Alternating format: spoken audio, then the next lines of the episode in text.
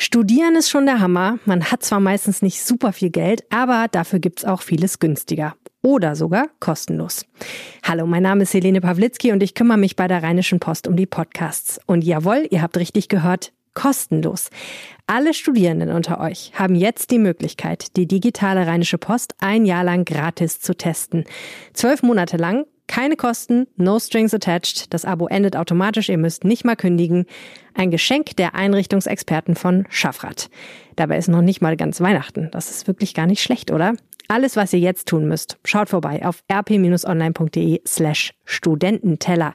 Also rp-online.de slash Studententeller.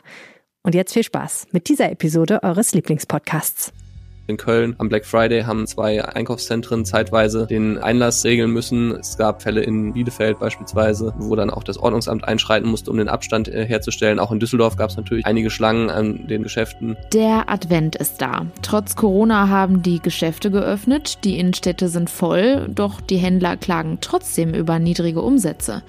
Wie kann das sein? Mehr dazu gleich. Der Rheinische Post Aufwacher der Nachrichtenpodcast am Morgen. Heute ist Montag, der 30. November. Ich bin Julia Marchese. Ich wünsche euch einen schönen guten Morgen und freue mich sehr, dass ihr zuhört. Ihr habt es wahrscheinlich auch schon gemerkt, es ist unglaublich kalt geworden. Damit wir gut vorbereitet in die neue Woche starten, schauen wir zuerst mal auf das Wetter für heute und die kommenden Tage. Die Höchsttemperaturen heute liegen zwischen 0 und 5 Grad. Es wird teils wolkig und teils sonnig, aber es bleibt niederschlagsfrei. Das meldet der Deutsche Wetterdienst. In der Nacht könnte es regnen, im Bergland ist sogar auch Schnee möglich. Morgen beginnt der Tag dann stark bewölkt und gebietsweise mit schauerartigem Regen. Die Höchsttemperaturen liegen dann aber schon zwischen 6 und 9 Grad. Auch der Mittwoch sieht recht ähnlich aus bei Temperaturen zwischen 5 und 7 Grad. Gebietsweise ist auch hier wieder Regen möglich. In der Nacht bleibt es dann aber meist niederschlagsfrei bei Temperaturen zwischen 4 bis 1 Grad. Am ersten Adventswochenende wissen die meisten aus Erfahrung, es wird voll in der Stadt. Das Weihnachtsgeschäft beginnt und dann ist da auch noch der bekannte Rabatttag Black Friday. Durch die Corona-Pandemie steht der Einzelhandel vor ganz neuen Herausforderungen. Es gibt viele Einschränkungen und vor allem gibt es dieses Jahr keinen richtigen Weihnachtsmarkt. Wie sah also der Start in das Weihnachtsgeschäft aus? Darüber spreche ich jetzt mit RP-Wirtschaftsredakteur Florian Rinke. Einen schönen guten Morgen. Hallo. Wie war das denn an diesem Wochenende in der Innenstadt? Voll oder verhältnismäßig leer? Ja, ich glaube, das kommt ein bisschen drauf an. Also was man gehört hat oder was wir auch ähm, ja äh, erfragt haben, ist, dass es Freitag auf jeden Fall am Black Friday ziemlich voll ist gewesen ist in den Innenstädten. Aber da muss man natürlich auch wieder unterscheiden. Äh, in den Innenstädten ist es voll, aber in den Läden nicht, weil da natürlich äh, gewisse Beschränkungen gelten und am Samstag soll dann die Frequenz schon wieder deutlich geringer gewesen sein. Und gab es an diesem Wochenende auch Verstöße gegen die Maßnahmen, wenn man zum Beispiel mal auf die Maskenpflicht schaut oder verlief alles friedlich? Es gab natürlich mehrere Fälle, wo die äh, Ordnungsämter oder wo auch äh, ja, Unternehmen reagieren mussten. Also in Köln am Black Friday haben äh, zwei äh, Einkaufszentren zeitweise den äh, Einlass äh, regeln müssen. Es gab Fälle in Bielefeld beispielsweise, wo dann auch das Ordnungsamt einschreiten musste, um den Abstand äh, herzustellen. Auch in Düsseldorf gab es natürlich einige Schlangen an den Geschäften. In Essen äh, am Limbecker Platz, äh, dem Einkaufszentrum, haben sich lange Schlangen vor dem Saturn gebildet. Also das kam überall vor oder zumindest in sehr vielen großen Städten. Aber von Ausschreitungen oder äh, Übergriffen oder so ist mir jetzt nichts bekannt. Wenn man jetzt einen Blick auf die Wirtschaft wirft, der Einzelhandel hat ja zum Glück noch geöffnet, aber wie lief es denn bislang? Also es war okay, wenn man Corona berücksichtigt. Das war eine Aussage, die wir gestern vom Handelsverband äh, NRW äh, gehört haben. Und ähm, ich glaube, das trifft es auch ganz gut. Also die ähm, Händler in den Innenstädten leiden natürlich schon darunter, dass die Kunden ähm, ja häufiger im Internet einkaufen, vielleicht auch manche Einkäufe gar nicht machen und das trifft sie natürlich schon. Warum war denn bei den meisten der Umsatz so schlecht, obwohl die Stadt so voll war? Die Bilder, die man dann sieht oder auch die äh, Geschichten, die man dann hört aus den vollen Innenstädten, die täuschen natürlich über das Grundproblem hinweg, dass auf den Laden, also auf den Flächen, die in den Geschäften einfach sind, weniger Leute sich gleichzeitig aufhalten dürfen. Das heißt, selbst wenn es draußen voll aussieht oder sich lange Warteschlangen bilden, sind natürlich deutlich weniger Menschen in den Innenstädten und auch in den Geschäften als in einem Jahr ohne Corona. Und das heißt, äh, die Umsätze sinken natürlich dann dadurch auch, weil die Leute das Geld lieber woanders ausgeben, und zwar im Internet. Sind die Läden in der Innenstadt überhaupt abhängig von dem Geschäft vor Ort? Viele haben ja auch einen großen Online-Handel das kommt auf den Händler an. Also ich glaube, nicht jeder stationäre Händler hat auch gleichzeitig ein gut ausgebautes Online-Geschäft. Und die Frage ist halt, welche Händler profitieren online überproportional stark? Und da würde ich mal sagen, das wird äh, häufig Amazon sein, die jetzt in den äh, deutschen Innenstädten nicht mit, mit Filialen vertreten sind. Umgekehrt werden ähm, viele Händler, die in den Innenstädten stark sind, äh, online deutlich weniger profitieren. Aber klar, je größer das Unternehmen ist und je internationaler und je mehr auch online und offline sozusagen in der Vergangenheit zusammengedacht wird, umso besser kann man das natürlich kompensieren. Der Einzelhandel steht also auch weiterhin vor großen Herausforderungen. Vielen Dank für den Überblick, Florian Rinke. Ja, gerne. Bereits vor dem Wochenende sorgte der AfD-Parteitag in Kalkar für viel Gesprächsstoff. Ein Präsenzparteitag mitten in der Corona-Pandemie und das mit geplanten 600 Delegierten. Für viele trifft das auf Unverständnis. Und dann klagte die Partei noch gegen die vor Ort geltende Maskenpflicht. Was daraus geworden ist und was bei dem zweitägigen Parteitag rausgekommen ist, darüber spreche ich jetzt mit Gregor Mainz aus unserem Berliner Korrespondentenbüro. Einen schönen guten Morgen. Guten Morgen. Der AfD-Parteitag ist zu Ende und mein erster Eindruck war, da ist echt viel Gesprächsbedarf. Aber fangen wir mal ganz vorne an.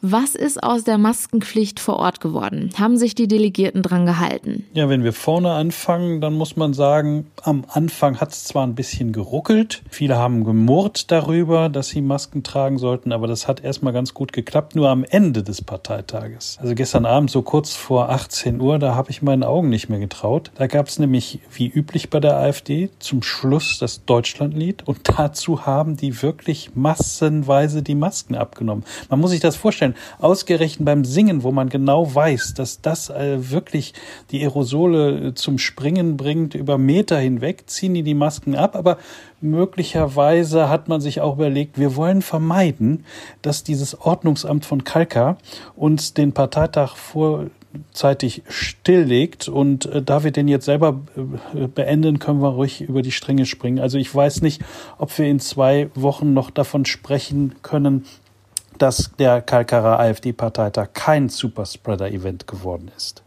Okay, da kann man also gespannt sein, wie sich das jetzt in Zukunft entwickeln wird. Es ist aber auch noch etwas anderes aufgestoßen. AfD-Chef Jörg Meuthen hat in einer Rede einige Punkte seiner Partei stark kritisiert. Ja, das kam für alle ziemlich unerwartet. Man erwartet, dass zu Beginn eines Parteitages der Vorsitzende die Partei zusammenbringt, dort wo vielleicht noch Restbedenken waren, nach so vielen Jahren sich auf ein gemeinsames Rentenkonzept einigen zu können dass er vielleicht lobt, wie viele da von deren beiden Seiten aufeinander zugegangen sind.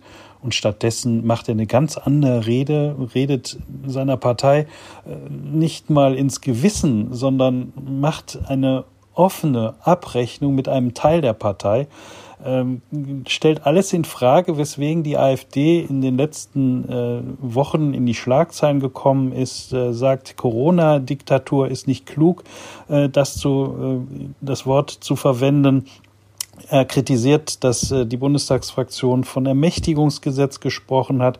Und dann sagt er auch noch äh, seinen Kampf an einem Lieblingsprojekt der aktuellen AfD, nämlich sich gemein zu machen mit den Querdenkern und sagt, äh, ihr müsst euch distanzieren davon, vor allen Dingen von denen, die nicht mal gerade ausdenken können. Also das war schon starker Tobak aus Sicht der AfD.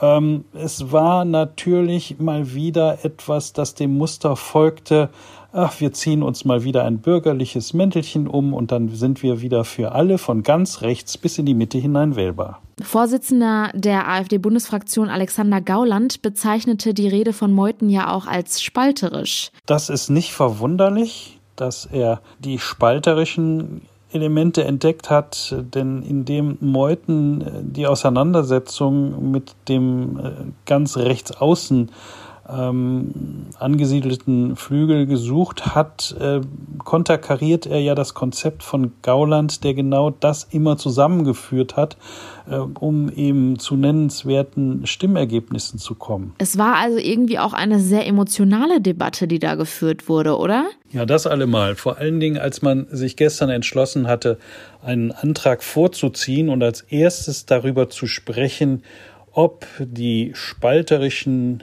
Äußerungen von Meuthen offiziell missbilligt werden sollten. Also da ging richtig äh, der Deckel vom Kochtopf hoch und es kam alles raus, was äh, die beiden Teile der AfD aneinander äh, finden, wie sie sich äh, sozusagen geradezu, wie sich ganz viel Wut aufgestaut hat in den letzten Jahren und um ein Haar hätte man tatsächlich äh, alle Voraussetzungen geliefert, sich auch offiziell zu spalten. Im allerletzten Moment gelang es einem niederrheinischen AfD-Delegierten, den Vorschlag zu machen, sich mit dieser Frage nicht zu befassen, was natürlich auch ein Witz ist, nachdem man sich zwei Stunden lang damit befasst hat. Gestern gab es ja auch die Schlagzeilen, dass Alexander Gauland den Parteitag aus gesundheitlichen Gründen früher verlassen musste.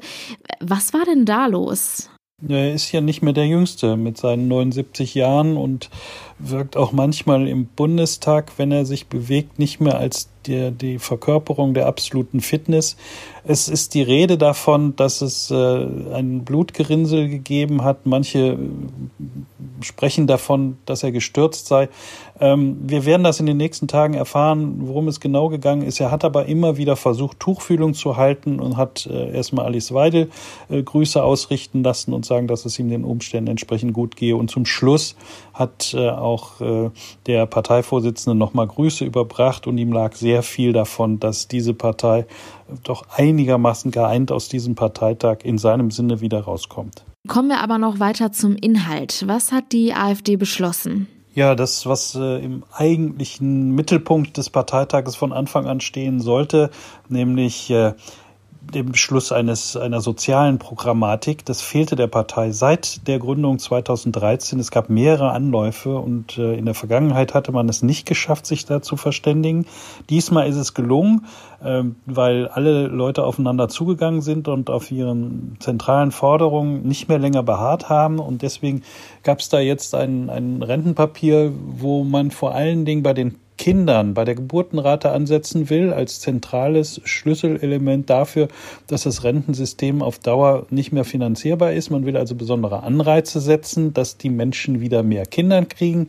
So soll dann bei jeder äh, Geburt sollen 20.000 Euro vom Staat in die Alterssicherung der Betroffenen äh, fließen, indem in dieser Höhe Rentenbeiträge der Eltern übernommen werden. Dann setzt man sich dafür ein, dass die Politikerpensionen abgesetzt werden. Man setzt sich dafür ein, dass das Renteneintrittsalter sehr flexibel gehandhabt wird, also Absprüche, wenn man früher in Rente geht und mehr Rente, wenn man länger arbeitet. Und dann gab es natürlich noch ähm, Personalentscheidungen. Andreas Kalwitz, der im Sommer rausgeworfen war, musste ersetzt werden und das war eigentlich relativ beeindruckend, wo vor dem Hintergrund, dass gestern nun tatsächlich der Parteitag in der Mitte gespalten schien, dass am Vortag sich vor allen Dingen gemäßigte Kandidaten durchsetzen konnten. Also Johanna Kotar, eine Bundestagsabgeordnete aus Hessen, konnte den Platz von Kalbitz einnehmen. Sie hatte sich vorher sogar schriftlich zusammen mit vielen anderen Politikern gegen den Kalbitz und den Höckekurs äh, ausgesprochen.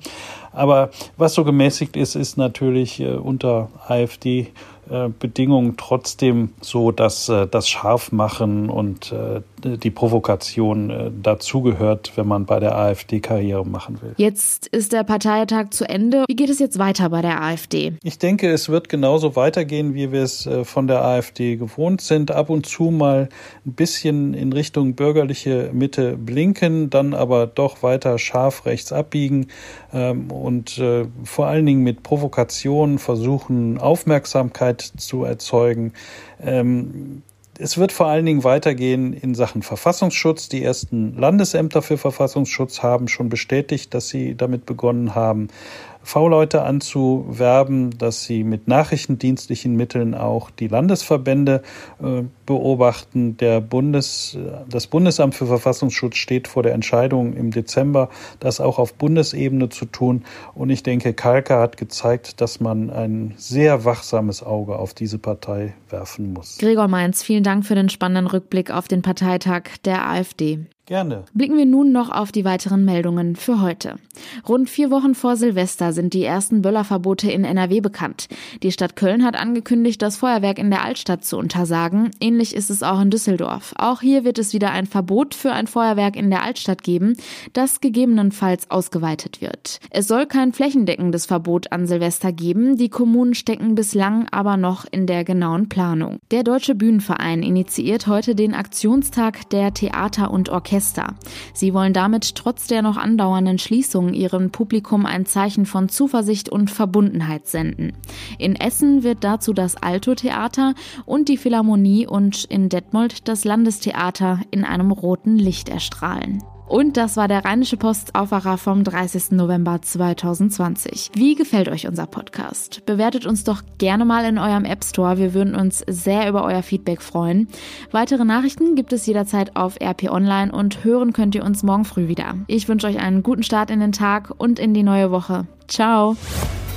Mehr bei uns im Netz www.rp-online.de